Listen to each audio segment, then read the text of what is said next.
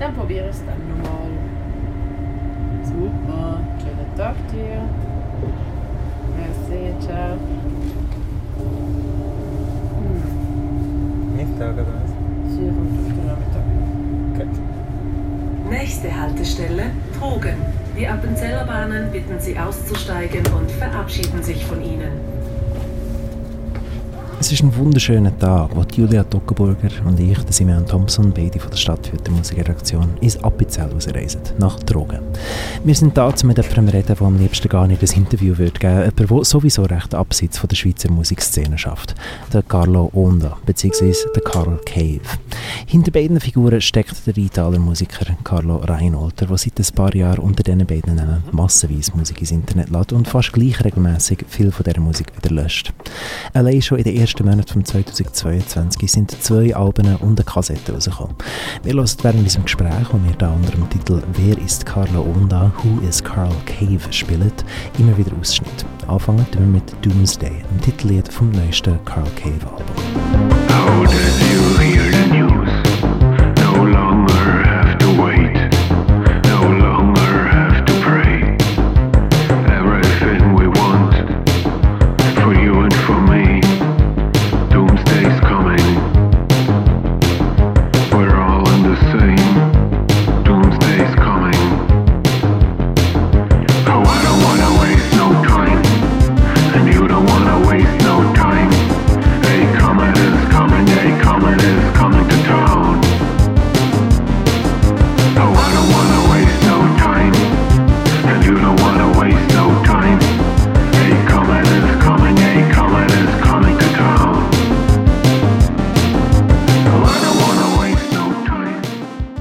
Ja, es ist eigentlich viel zu idyllisch da.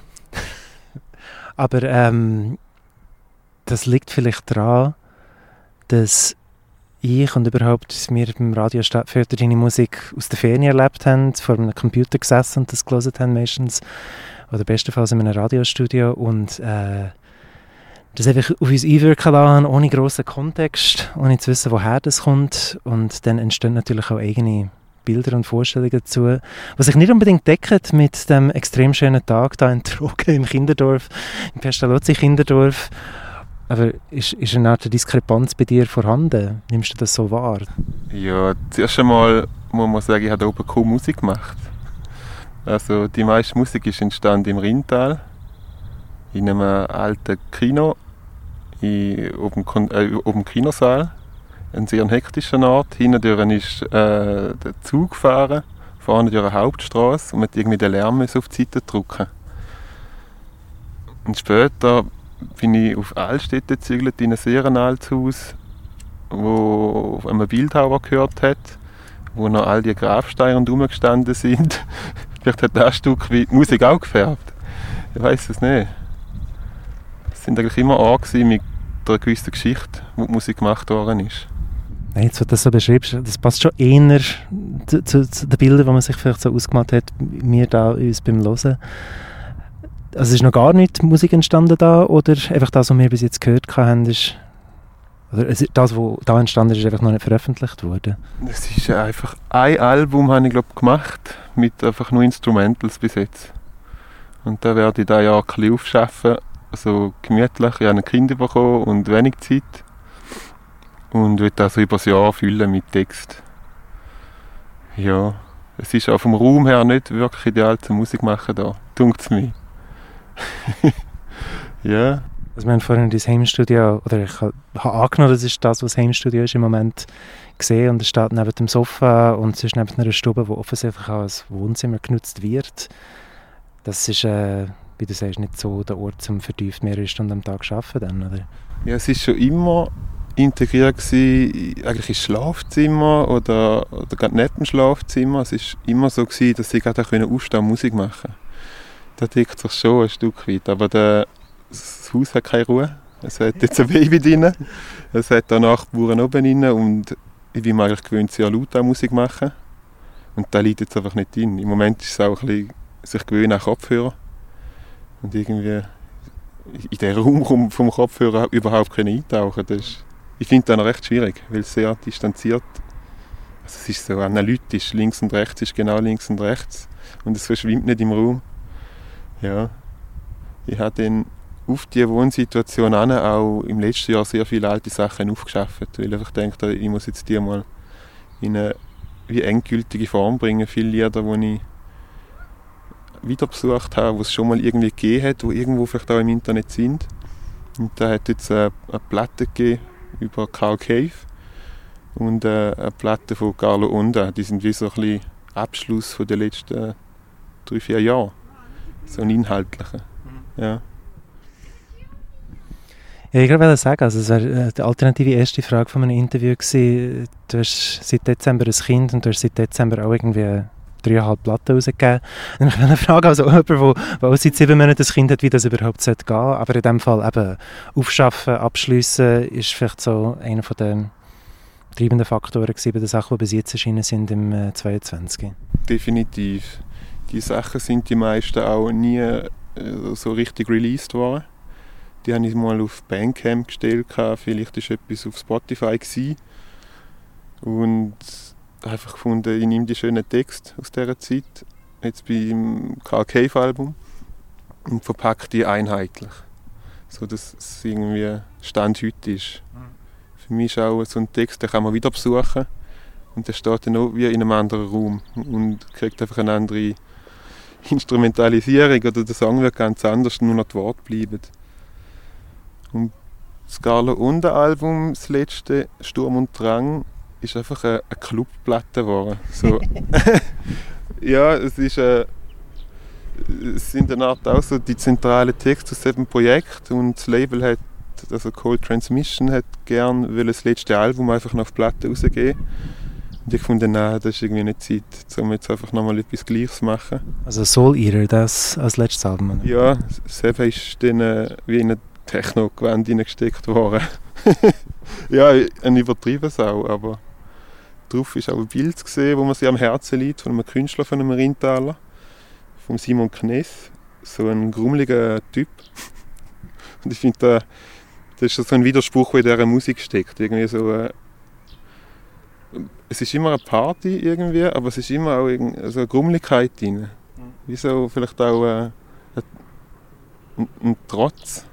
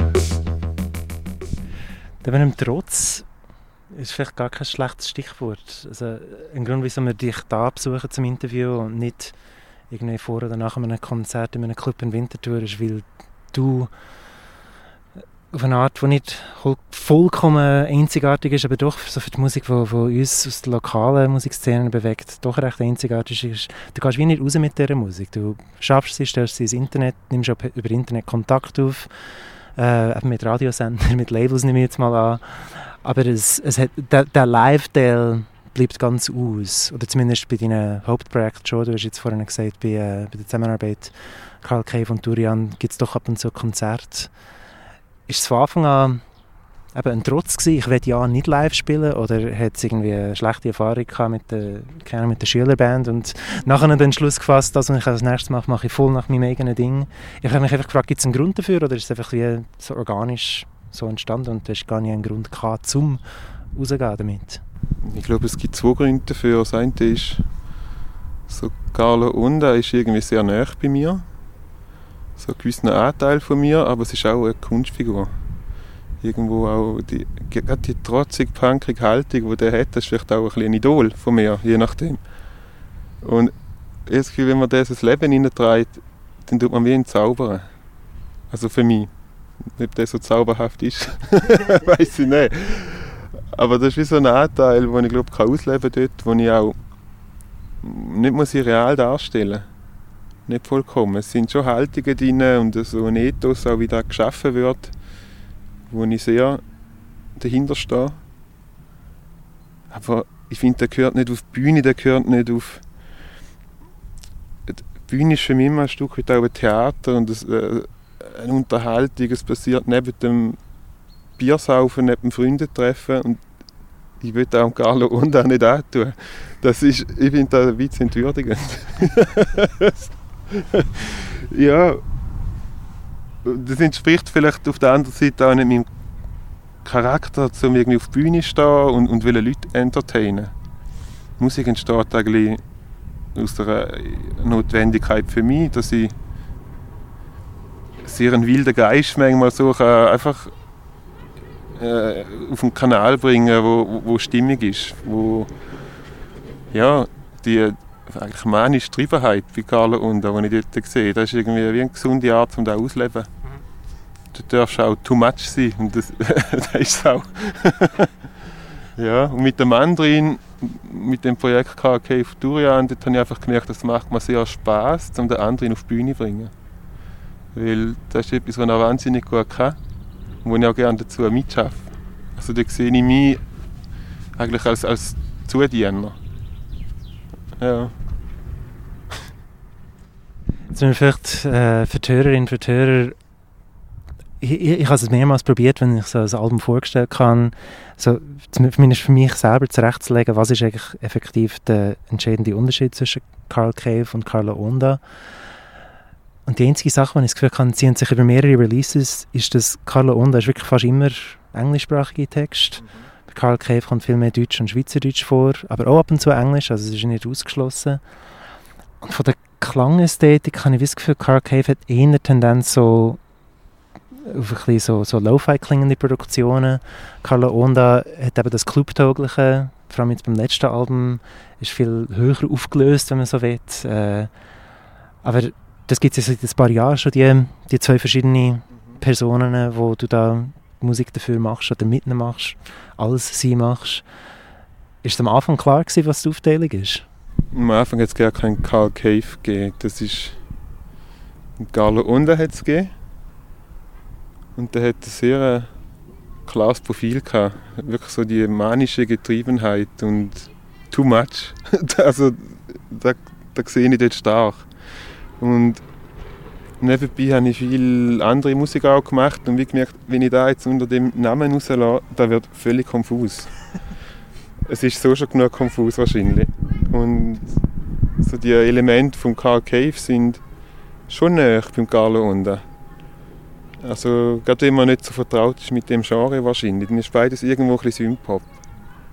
Carl Cave hat vielleicht noch mehr Bassgitarre, mehr Gitarre. Das ist irgendwie vielleicht noch mehr meine Jugend drin. Ja, ich habe früher einfach mit der Gitarre viel Zeit verbracht. Und ist so vielleicht reflexiver wie Carlo Onda. Dass es äh, aufnimmt, was auch war und zurückschaut und irgendwie reflektierter ist. Und Carlo Onda ist also, eben getrieben, geführt, irgendwie einfach weiter und vielleicht rücksichtslos, wie ich es gerne manchmal wäre. Also, also ich sehe schon als zwei Persönlichkeitsteile. Eigentlich, es ist, es ist schon beides Teil von einem Ganzen. von Teilen, die ich aber gerne unterscheide, wo ich nicht finde, die müssen integriert werden. Ich habe mich viel gefragt, soll ich die zusammenführen? Ich finde einfach nicht. so, ja, es ist als Carl Cave Gefäß, es ist so offen, was dort passiert. Das sind auch, wie, ich habe mal ein Album gemacht mit Strassenaufnahmen aus dem Kinodachfenster raus. Du hörst Kirchenglocken und Autoposer, Stereoanlagen zusammen mit irgendwie uralten Drum Machines und, und einfach Hallfahnen. Also experimentell eigentlich. Ich glaube, da gibt es nicht mehr im Internet. Oder das schweizerdeutsche Wave-Album dort, ähm, wo dann in Berlin erschienen ist. Wo ich auch gefunden habe, wage, ich möchte mal ein Album machen auf Schweizerdeutsch, wo einfach, ich rede jetzt einfach so arrogant daher, wo einfach gut tönt, wo, wo phonetisch stimmt. Wo jemand in Russland kann hören oder, blöd Stichwort, aber, auch, aber auch in Spanien oder, oder Belgien. Und dort habe ich so viele gute Rückmeldungen bekommen. Und auch so glatt, wie es irgendwie... In der Schweiz ist es, glaube ich, nie gewesen. also so gefühlt. Ja. Es ist einfach zum Experimentieren.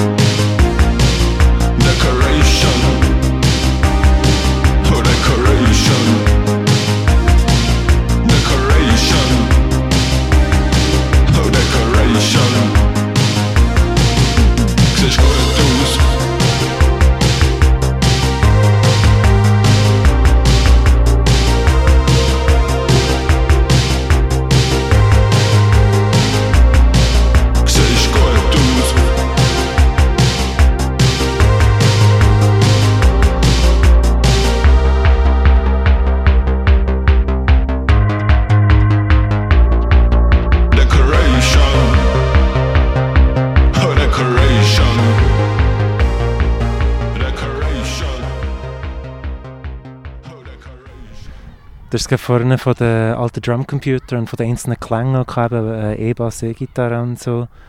Ähm, wieder, wenn ich mich zurückerinnere, einen kleinen Blick, einen Einblick als aktuelle Heimstudio, hat irgendwie ein Synthi, äh, eine Gitarre und ich habe jetzt nicht einen Drumcomputer gesehen. Findet das alles mittels äh, Emulatoren, Plugins am Computer statt oder wie viel ist da wirklich haptisch analog vor dir mit alten Geräten? Mm, Da sind die beiden Projekte recht unterschiedlich. Da ist äh, Carlo Onda mache ich eigentlich möglichst auf Gratis-Software. Einfach so Punk-Spirit irgendwie, weil das billigste Instrument, das ist ein, ein kleiner Download irgendwo. Und bei Carl Cave tue ich sehr gerne Synthesizer aufnehmen, Gitarren aufnehmen, Bassgitarren. Wobei auch dort, äh, ich habe keinen Bassverstärker rumstehen, das ist eine Simulation. Wo du heute einfach alles im Computer drin hast. Ich, ich bräuchte nicht mal so viel Zeug, wie dort auf dem kleinen Tisch steht. Eigentlich. Und ich finde das auch schön. Wobei, die, die Geräte, die ich digital nutze, die sind eigentlich nie komplizierte Geräte. Die sind so ausgelegt, dass es einfacher sind, fast wie ein komplizierter Hardware-Synthesizer, wo vielleicht, man kennt ja den alten Roland Juno. Der hat einfach irgendwie 10 Regler dran. Und den nehme ich auch viel. Und, und der bedient schon an, das wäre das echte Gerät da. da. Und den hast du auch gespeichert. also, du kannst einfach auch nochmal aufnehmen mit dem ähnlichen Klang. Es ist, ich glaube, nur das Digitale ermöglicht mir, um so viel aufgenommen zu haben. Wahrscheinlich habe ich ich schätze einmal zwischen 300 und 400 Lieder gemacht in den letzten drei Jahren. ja. Und ohne Computer wären es 20 gewesen. oder? Ich weiß nicht, ob es denn überhaupt eins wäre.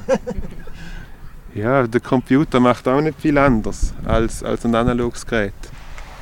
Schlussendlich macht er es einfach schneller. Und mir ermöglicht dazu, an der Idee einfach dranbleiben. Nicht irgendwie, oh nein, der große der Hebel. ja. Und äh, da gibt auch Muscle Memory mit dem Computer, da glaubt man gerne. so. Also da, ich glaube, ich könnte zwei Stunden Lied machen, da würde nicht auffallen, dass das in zwei Stunden gemacht ist. Also die Instrumentals entstehen häufig in einer Stunde eigentlich so. Weil ich einfach die Produktionsmittel sehr gut kenne. Auch, auch im Digitalen, man hat unendlich Auswahl, welchen Synthesizer nimmt man und ich habe einfach die fünf und die kenne ich. Aber ich wollte sagen, also, genau wie jemand, der vielleicht das Studio mit ein paar sehr teuren alten Geräten eingerichtet hat, hast du auch einfach immer die gleichen Geräte, die du damit schaffst. Und es hat auch eine gewisse Konsequenz dahinter, finde ich, dass es so eine gewisse Epoche in der Instrumentgeschichte, weiß auch nicht. Äh, du bist, gehst nicht sehr weit aus dieser raus. Und ist das etwas, auch dort vielleicht die Frage, ist das eine, eine Entscheidung irgendwann im Vordergrund oder schaffst du einfach am liebsten mit diesen Sachen?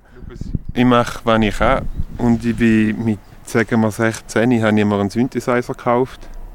Und mit dem und der Bedienungsanleitung im Backersee rausgehockt und habe, habe da die Bedienungsanleitung gelesen, als wäre es ein Buch und haben mir da eingeprägt. Und das war ein Synthesizer gewesen, dieser Logik von den 80er-Geräten. Wo genau, also die Synthes, die ich nutze, die, basieren, die digitalen, die ich heute nutze, basieren eigentlich alle auf den gleichen Sachen, wie der auch können. Und das ist, ja, war meine Musikschule da wahrscheinlich. Und ich, wüsste gerne anfangen mit so Synthesizer, wie es heute bauen werden, wo irgendwie einen Akkord drückst und hast ein Lied gemacht. Da könnt ihr all die viele Linien sonst gerne nicht mehr eingehen. Hm. Aber es, es hat schon etwas mit den 80er zu tun wahrscheinlich. Ich habe einmal in einem Brockenhaus eine Plattensammlung gefunden und ich dachte, da ist ein DJ gestorben. das sind alles Italo-Disco und äh, ja, so, ja, so sch schwule Wave gesehen und so und äh, das hat mich so angesprochen. Und dann habe ich wie gesagt gemerkt, als ich da alles gelesen habe, die tun genau, was ich kann. Im Prinzip, so, von, von, der Gerät, von der Musikproduktion. Und ich habe dann einfach das erste Album aufgenommen. Dort mal. Vor etwa vier Jahren. Ins Internet aufgestellt und dann hat man irgendwie zwei Tage später jemand von Peru geschrieben, ob, ob, ob sie können äh, Kassetten rausbringen von, dem, von dieser Musik. und irgendwie lustig, oder? Als da überhaupt gefragt ist, auf irgendeine Art. Also das ist nicht, nicht eine riesen Nachfrage, aber das ist, dass da jemand drauf anspringt, das habe ich so nicht gekannt. Da bin ich etwa 26 gewesen. Und habe schon seit 16 schon Musik gemacht oder so. Das war einfach. Gewesen. Zum, ohne etwas zu tun quasi, dass es schon mal draußen ist.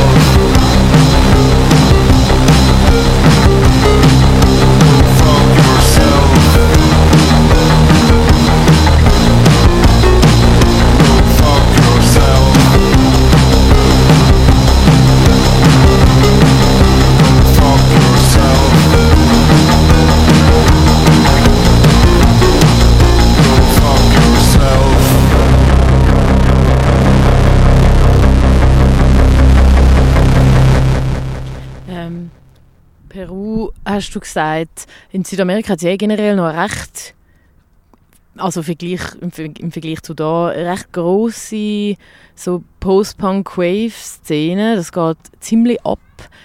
Ähm, wir haben vorher mal ganz kurz über die äh, plus 25, eher dann Richtung 40-jährige Menschen, die dann deinen Sound hören, geredet. Ähm, wie ist das da? Was kommst du so mit über, wer, wer findet deinen Sound oder wer hört deinen Sound? Hast du da irgendwie Zahlen? Wir wollen Zahlen natürlich. Wie ist das so? Ja, es gibt natürlich Zahlen. Es gibt Spotify, wo, wo da recht genau sagt, wie alt sind die Leute, die die hören und was für Geschlecht haben sie. Und da ist schon sehr männerdominiert. Da ist auch äh, Spotify an sich ist scheinbar mehr von Männern genutzt. Das ist eigentlich wie normal, dass du dort nicht 50-50 Hörerschaft hast. Darum sagt man die Zahl dort noch nicht so viel. Altersgruppe sehe ich wirklich ist so 25 bis eben 55.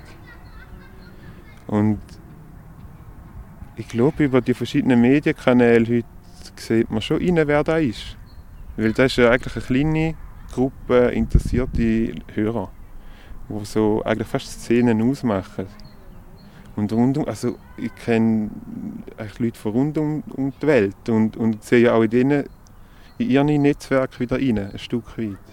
Es ist wie klein das Ganze ist und wie gut aber die, die Szene lebt. Das ist, das ist, ich glaube, es ist recht einzigartig so. Auf einer kritischen Ebene fragt man sich dann manchmal, ja lässig, machen wir jetzt Musik für, ja, für uns, wo gerne jung wären oder ich weiß es nicht. Aber das ist eigentlich auch gleich. Also die Komponente interessiert mich nicht so fest. Manchmal wir haben äh, Konzert gespielt, mehr letztes Jahr, der Andrin und ich mit KK von Durian.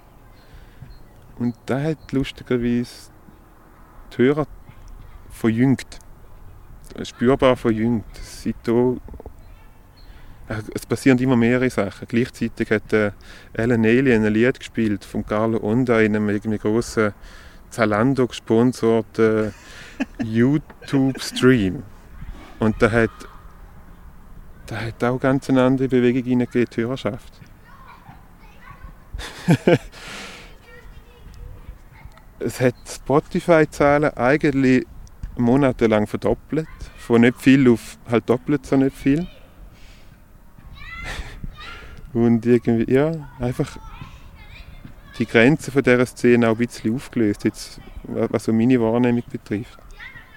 Die Wahrnehmung von meiner Musik betrifft. Wobei der Effekt mittlerweile vorbei ist. Es ist etwa ein Jahr her. Aber es war auch spannend zum Beobachten. Da ist, sage ich einmal, das Einzige gewesen, was von außen passiert ist, wo irgendeinen Einfluss gehabt hat auf die Musik. Und das kannst du wirklich nicht steuern. Aber es ist äh, sehr, ja, es ist eine Anekdote eigentlich. Es ist wirklich eine geile Anekdote. Ja, vor allem, ich habe, ich habe am Morgen bin ich halb, halb deprimiert im Bett gelegen und habe YouTube geschaut und habe einen Stream gesehen von der Ellen Alien und ich hätte die gerne nicht wirklich gekannt vorher und ich denke, Scheiße, ist das absurd? Für die Leute, die Alan Alien nicht kennen, Alan Alien ist so eine von der, ich würde sagen, europaweit oder überhaupt bekanntesten krassen DJs, die es gibt. Ja, und dann steht die in einer riesen Halle in Berlin und, und blast so ein Techno-Set und, und Lichter und Wind und alles Scheiß. Und ich denke so, boah, da geht mir zum Glück gerne nicht da. Und im Verlauf des Tages habe ich mir, glaube ich, sicher verstaucht und habe am Abend nicht können schlafen und schaue nochmal aufs Handy und aus dem Nichts raus schreibt man die. So aus dem Internet, hey, is this your voice? Und ich denke so, ist das glatt? Noch nie gehört, einmal im random YouTube gesehen und nachher schreibt sie. ja, dann hat sie halt irgendwie das Lied aufgenommen für irgendwo, für den Stream. Und hat dir geschrieben? Ja, Das ist recht lustig. das ist wirklich glatt. Es ist wie so ein magischer Moment. Ich glaube nicht dran, aber es ist einfach so, ich dachte, hey, was passiert jetzt da? Jetzt könnte ich noch bluffen. Soll ich? Ja. Und dann hat sie gesagt, ja, willst du mal eine Platte bei uns machen? Und ich habe gefunden, und ich habe gefunden, ja, wenn ich dann mal etwas habe, weil ich einfach, ich weiß genau, wie das ist, wenn ich zu ihr sage, ja, und nachher hocke ich irgendwie dran und, und verreise die Idee. Also das, das könnte so nicht sein. Also da ich habe mal so eine Situation gehabt, die haben mir einfach gesagt, das mache ich nie wieder. Dass ich jemandem sage, ich mache Platten für dein Label. Welches Lied ist es? Gewesen? Hm. Wie hat jetzt das geheißen? es war ein Soul-Lied. Es ist äh, «This Youth Got No Future». Ja.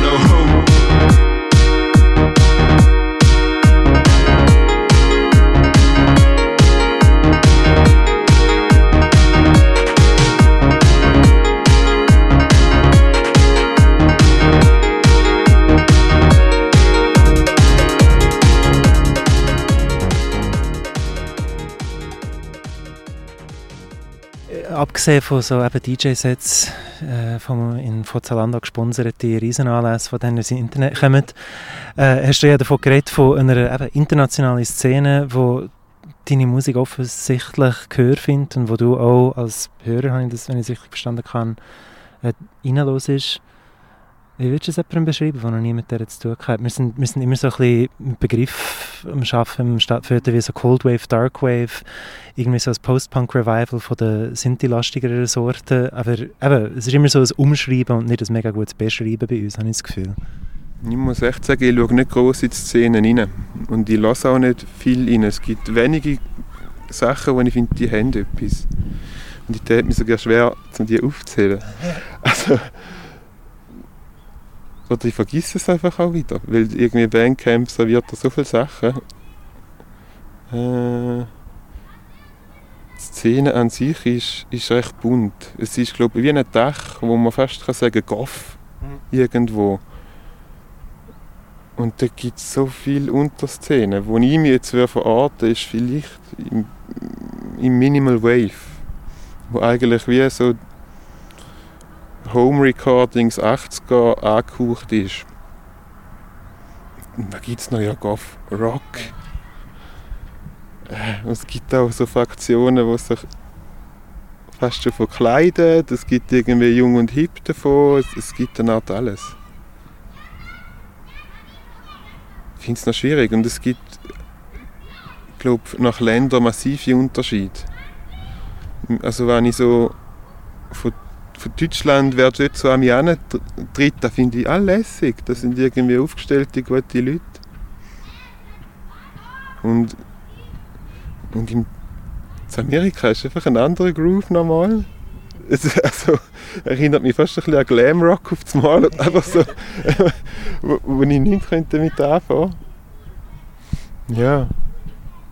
Menge Labels sind da einfach echt prägend. Und mit einem eigenen Stil auch. Da gibt es auch die, die Musikrichtung, die ich Minimal Wave nenne, die gibt es ja eigentlich nicht. Es gibt ein Label, das Minimal Wave heisst.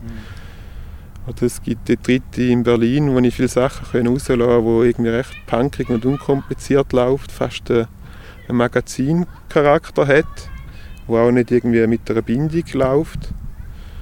Gibt es denn noch? Young and Cold, wo ich die Carl Cave Platte jetzt rausbringe. Das ist eigentlich sehr professionelles Label, wobei da immer noch irgendwie als Hobby betrieben wird, aber ein mega Apparat auch dahinter ist. Ja. ja. Man kann nicht von einer Szene reden und ich habe eigentlich keinen Austausch in der realen Welt. Also die, die Leute gibt es gar nicht in meiner Lebenswelt. Oder meine Freunde, die es noch halb interessiert hören, die lachen natürlich aber auch halb drüber. ja. Es gibt es gibt's schon, eben in der realen Welt ist es nicht mega präsent. Ähm, Handkerum, du, eben, du bewegst dich nicht musikalisch vollkommen allein, irgendwie abisoliert. Also ich rede nicht nur von Austausch mit Labels, sondern auch eben, es gibt Zusammenarbeit mit einem anderen, mit Durian. Äh, es gibt immerhin ein oder zwei Tracks, die du mit der Blanche Biot zusammen aufgenommen hast. Also es gibt schon einen Austausch, der dann effektiv in die quasi manifesteste Form von einem Austausch mündet, nämlich zusammen Musik machen. Läuft das auch einfach über das Internet? Schickt man, schickt man sich Spuren hin und her? Oder wie war es bei dir? Gewesen? Also mit dem anderen mache ich es recht einfach. Ich schicke ihm einfach ein Album, wo er dann Text schreiben kann. und dann dürfen wir mitschwätzen und wir passen da zusammen an und nehmen es zusammen auf, seinen Text. Die macht den Feinschliff und dann ist fertig. Und das ist ein sehr kurzer Prozess. Mit äh, Blanche Bio, Biau, ich weiß nicht mal, wie man es richtig ausspricht. Ja, einfach über das Internet mit ihr äh, vor irgendwie einem Jahr Kontakt angefangen, weil man jemand aus Hamburg geschrieben hat, hey, kennst du die? Und ich gefunden, oh, der hat was, das ist solid. Mhm. Und einfach gefunden, du musst auch Hoi sagen. so. Und wir haben zusammen Tornero aufgenommen aber da haben wir überhaupt nicht zusammen aufgenommen. Da habe ich einfach ein Instrumental gemacht und dann habe ich aus Jux mal reingesungen. Und sie hat gleichzeitig aus Jux auch schon drüber gesungen und dann habe ich gemerkt, da kannst du übereinander legen. Und dann war es das schon gewesen. Das war so ein Vormittag. so, und das ist lässig geworden.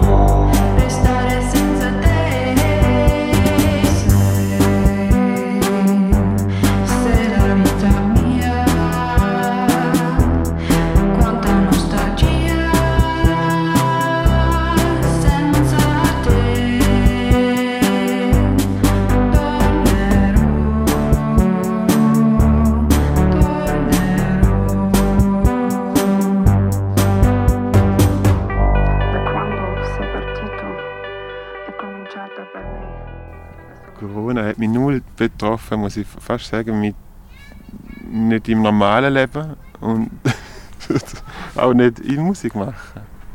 Ich habe einen Job, wo ich so oder so muss arbeiten muss, auch wenn gerade irgendwie Pandemie herrscht. Mit der ohne Maske kommt man eigentlich nicht drauf an. Und das so, für mich sind die letzten Jahre nicht unbedingt ruhiger gewesen wegen dem andersrum.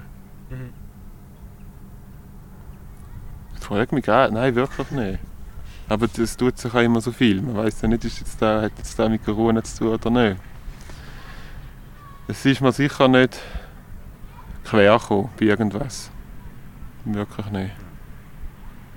Gefördert hat es, glaube ich. Also mal, es war ja schön, dass der andere in, ist in die Schweiz kam, weil er nicht in Wien in der Quarantäne hocken, wo er gewohnt hat dort mal. Und so haben wir uns kennengelernt. Und dann von da, schau, jetzt kannst du eh nichts tun, jeder muss daheim machen, komm doch zu mir und wir nehmen ein Album auf. Ich habe eh fragen, wie diese Begegnung entstanden ist.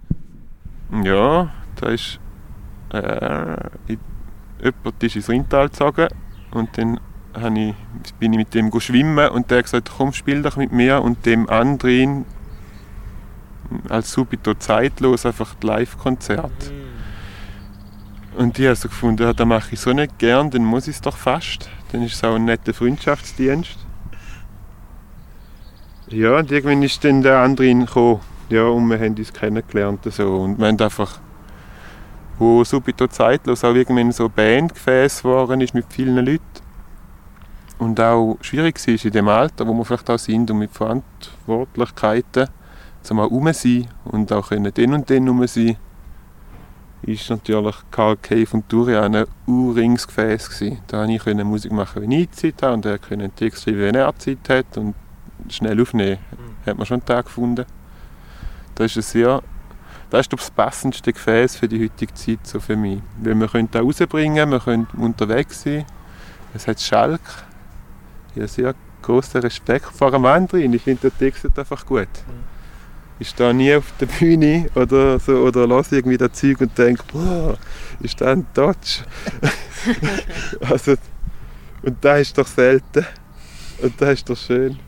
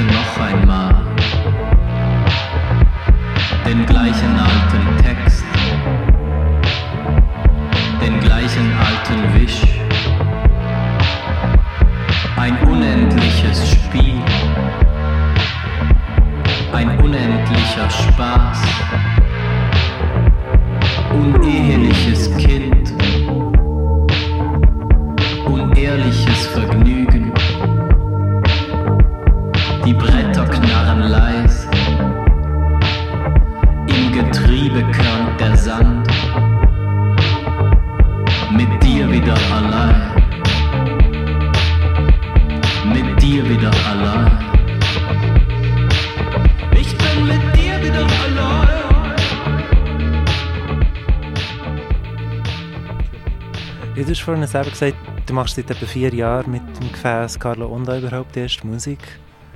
Ähm, und darum vielleicht zwei Fragen in. Was hast du denn vorher für Musik gemacht? und äh, wie ist es zu dem, wie ist das denn gekommen? Also ich war vielleicht hm, 16 gsi, wo drei von meinen Kollegen eine Band gemacht haben und ich bin einfach dazu gestoßen. Und dann haben wir vielleicht zwei Jahre so verbracht. Gitarre und Bass gerade in den gleichen Verstärker eingesteckt und es war einfach Jugend. Gewesen. Jugend und, und Trinken und Kiffen und vielleicht einmal ein Konzert spielen. Und da ist mir dann auch verleidet, wie es allen glaube ich, ein Stück weit verleidet ist, auf die Art, wie wir es tun haben.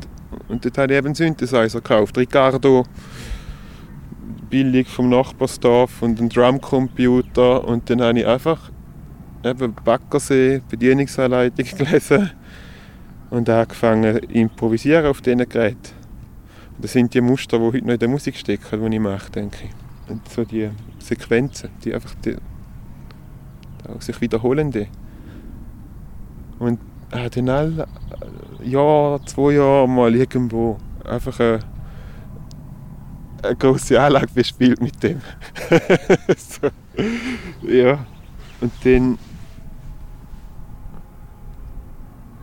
Es ist ja schwierig, um die Geschichte, das sind viele Jahre eigentlich.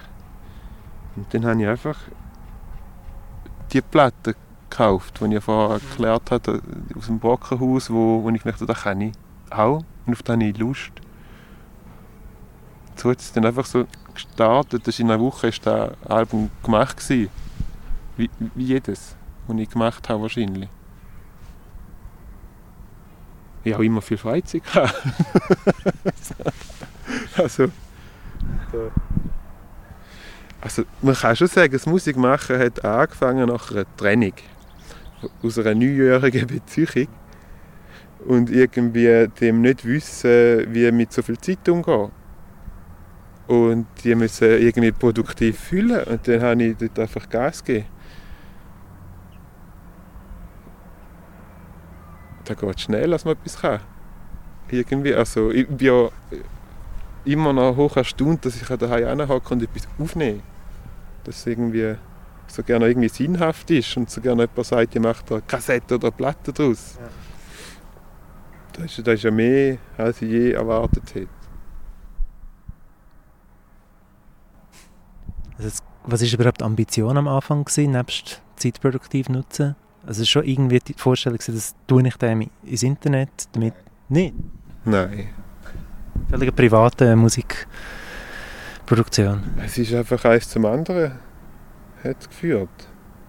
Ich habe das gemacht und dann hat mir gerade jemand auf der Straße gesagt, «Schau, der könnte da mastern und dann habe ich gesagt, dann tue ich es mal ins Internet. Und es sind nicht immer eins zum anderen geführt. Natürlich, man ist irgendwie eine Routine Tier und ich habe so viel Zeit in das investiert. Ich habe dann auch später meine Freizeit nicht können anders organisieren als mit Musik machen. Ist, ist wirklich, es ist äh, Wohlbefinden ist da gewesen. so. Ich habe schon geschafft. aber, aber ich habe vor allem Musik geschafft. Ich meine, es hat Zeiten gegeben, auch mal in der Arbeitslosigkeit oder so. Und dann habe ich wahrscheinlich im, wirklich im Schnitt 8,5 Stunden Musik am Tag gemacht. Mindestens, manchmal 16 Stunden.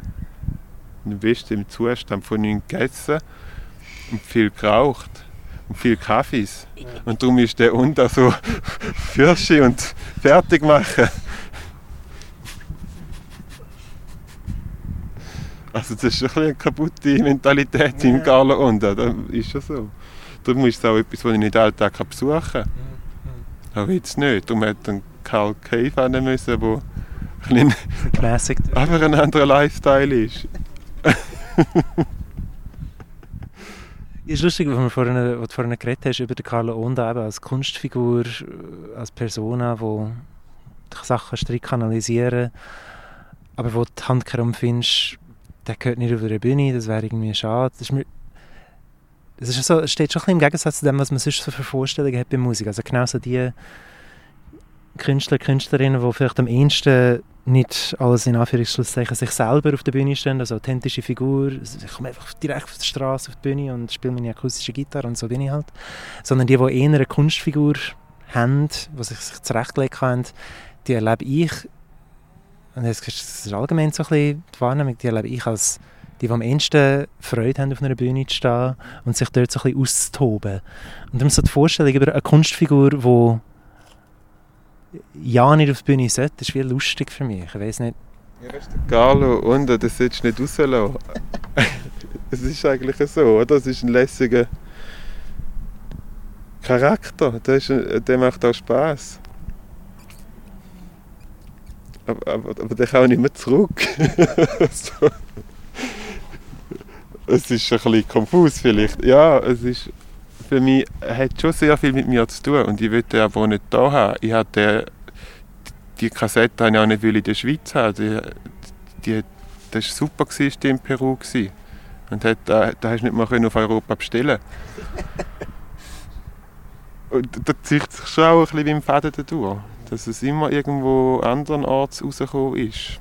Und auch immer mit Label, wo, wo keine Bindung auch gehabt hast. Wo du auch gewusst hast, darf der Carlo und auf Spanien furzen. das gibt dort wieder Platten. Oder eben jetzt im Deutschen wieder Das ist voll der Jetsetter.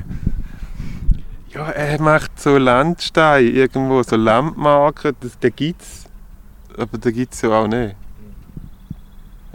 Ich habe mir noch überlegt, wieso will ich keine Interviews machen eigentlich. Die letzte und einfach so gefunden, ja das ist auch wieder, da wird er eigentlich, eigentlich wird er den Witz real.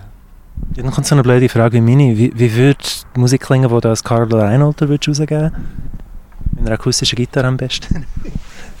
Nein, ich sehe das Carl Cave Projekt schon sehr nah bei mir. Auch. so.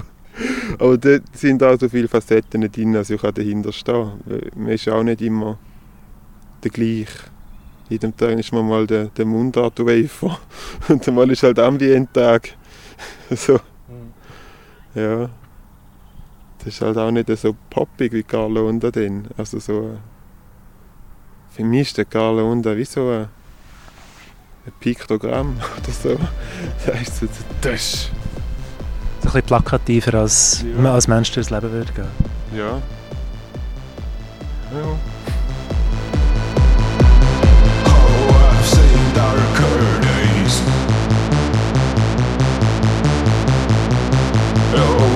Like razor blades.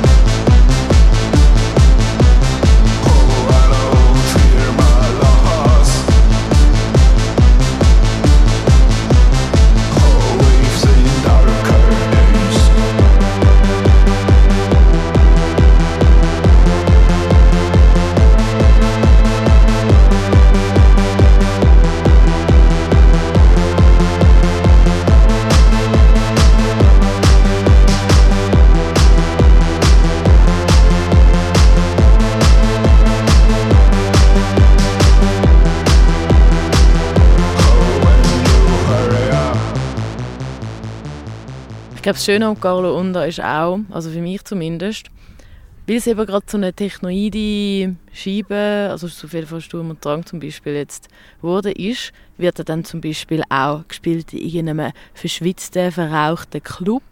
Und dann ist es ja nicht eine Person, wo der Sound macht. Es ist, es ist ja dann nicht mal der DJ oder die DJ, wo dann das wäre, sondern jeder Mensch, der dort am Tanzen ist und der Sound hört, der hat ja dann die ganz eigene Person, respektive vielleicht wird der Carlo Under in dem Moment sogar zu der Person, die dort am Tanzen ist und den Sound hört. Das heißt, das ist ja ziemlich wundervoll.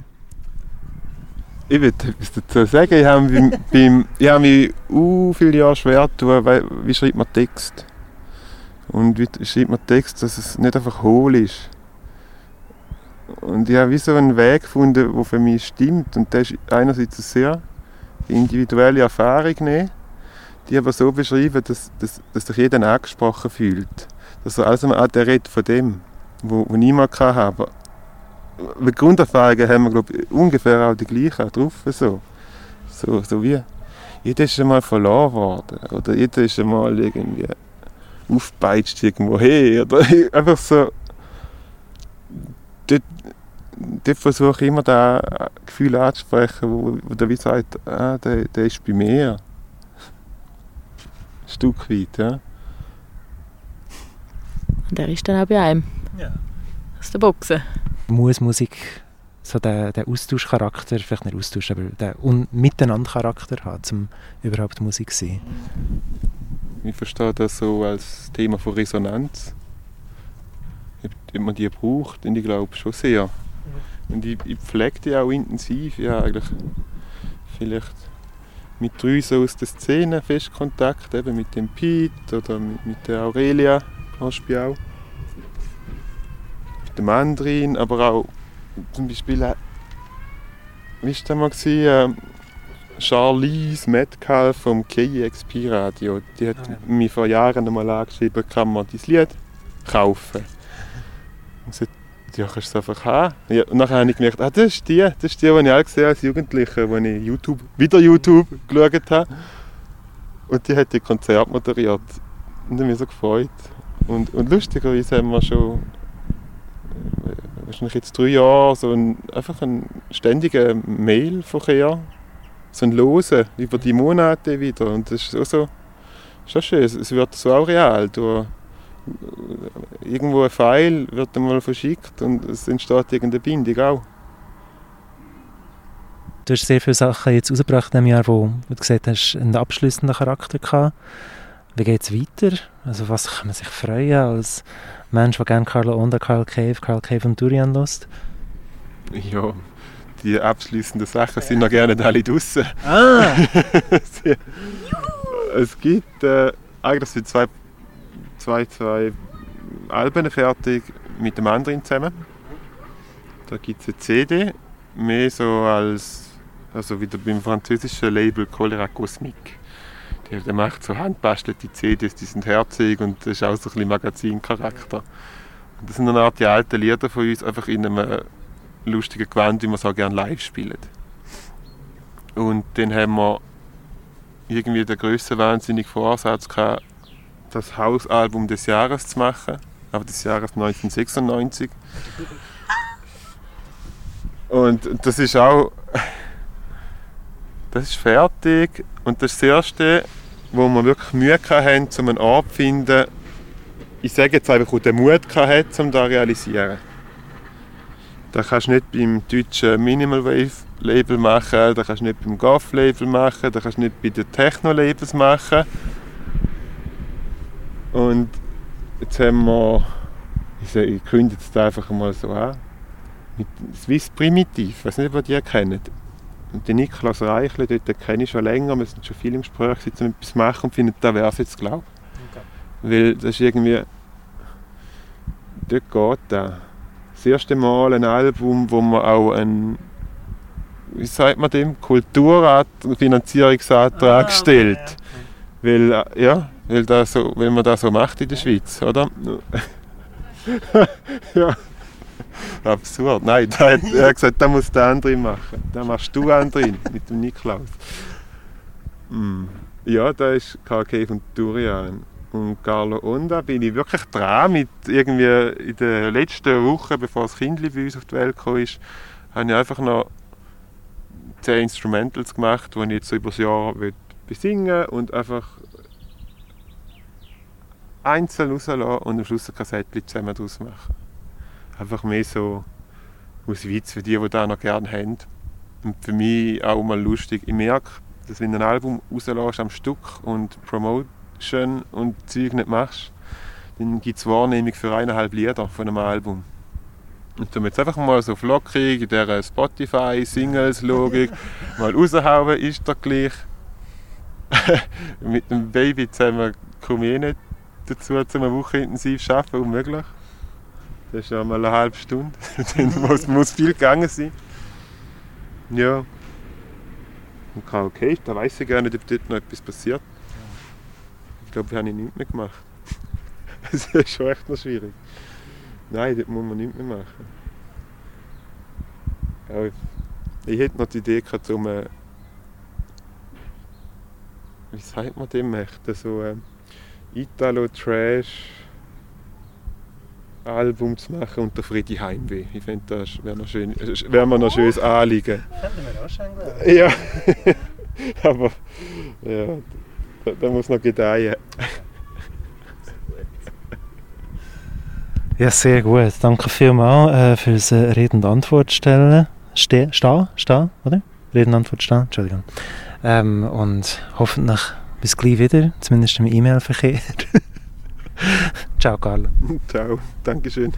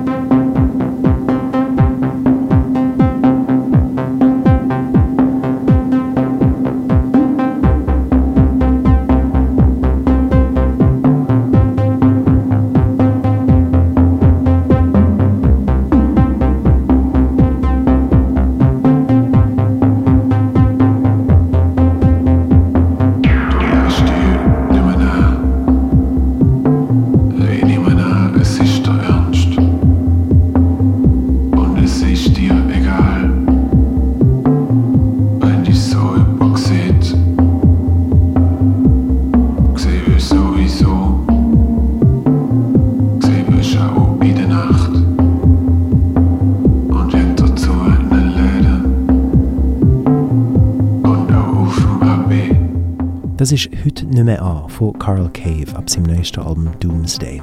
Das Gespräch zum Carlo Onda und dem Carl Cave haben ich, der Simeon Thompson und Julia Duckenburger mit dem Carlo Reinolter geführt, in Trogen, wo er momentan mit seiner Familie wohnt.